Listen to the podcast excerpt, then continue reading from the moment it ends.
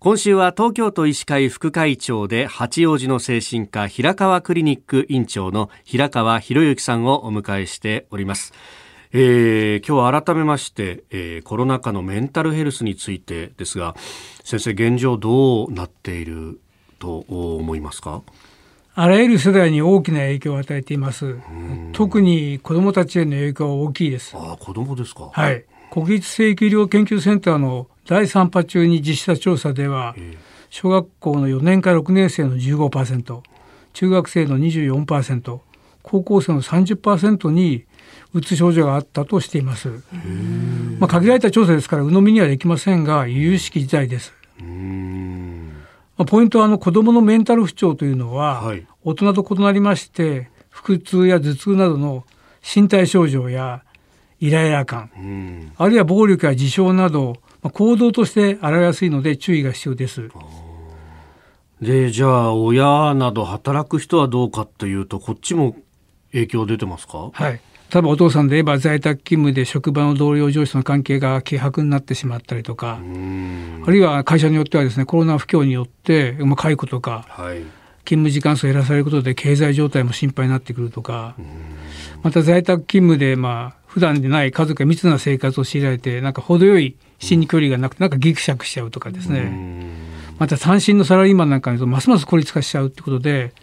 まあ、これはこれでかなりあの働く世代にとっても大きな負担になっていると思いますね。確かに。去年のそれこそ第3波第4波第5波ぐらいの時にいや単身赴任で東京来てる知り合いなんかもう地元には絶対帰れないからね今はって。もう家族とほとんど1年以上会ってないんだよっていうような方もねいらっしゃいましたからね。まあ、新規に入ってもその職場の方と直接会っての面談ないですからあくまでも画面を通しての関係って大変ですよね。やっぱりそうなるとうつ病っていうのが多くなってきますか？そうですね。やっぱりいろんなことがあって最終的にうつ状態に陥ることは多いと思います。この原因というのはどういったことが考えられますか、まあ、今回のコロナについては先ほど言ったようなさまざまな要因があると思います。し、まあ、そもそも最近うつ自体がまあ増えているとされています。これは一つは、まあ、あの長引く不況によるような環境の要因とかあるいはもともとうつって高齢者に多いもんですから、はい、高齢者人口が増えたことによって当然うつの数も増えますしまたいわゆる単純なうつ以外のさまざまなうつが出たためにそういったものは若い世代にも出てくるのでそこも増えていると思います。そのうつの症状について昔と今で何か変化や違いってありますか、まあ、最近よく非定型うつ病とか新型うつ現代うつという言葉が聞かれます。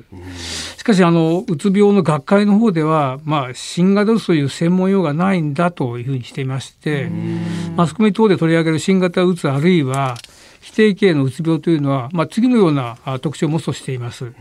一つはまあ若年者に多くて全体的に軽症で、はい、まあ、逆に言えば軽症のうつ病との判断が難しいっていう特徴とか仕事では抑うつ的になるんですけどもあるいは仕事を回避するという傾向ありますけども結構よくは楽しく過ごしているっていうこととかあるいは仕事や学業上の困難をきっかけに発症するとか。また患者さんの病前性格の特徴として、まあ、成熟度が若干低くてルールや秩序って問題であるいは他人への配慮ってものがやや乏しい方も多い方もいらっしゃいます。これ今までの従来のうつとこう対処の方法っていうのは変わってくるんですか？そうですよね、まあ、さっき言うように軽症ということなんです。これなかなかそれでも軽症だから治りやすいっていうわけじゃなくて結構難治が多いっていうことですよね。それからまあ抗うつ薬といったのは薬物があまり効かないっていうことですね。ですからこれ結構慎重に対応する必要があります。どうしても性格が目立ってしまいますから、はい、かその問題だけを上げへつらってしまってまあ、そういうふうにやって10波人上げにせずに個々の方に対して寄り添いながらきちんきちんと対応する必要があると思います。これ治療法はどういったことになるんですか？まあ、うつの基本、第一は西洋ですよね。とにかく休む。知らずにダムの水を全部放水しきっちゃったような状態ですから。はい。いくらやってももう放水できませんので休むっていうこと、まあ、それに加えて、まあ、専門医療機関を受診して精神療法や薬物療法を受けるというのは基本です。えー、平川クリニック院長平川博之さんでした。先生明日もよろしくお願いします。よろしくお願いします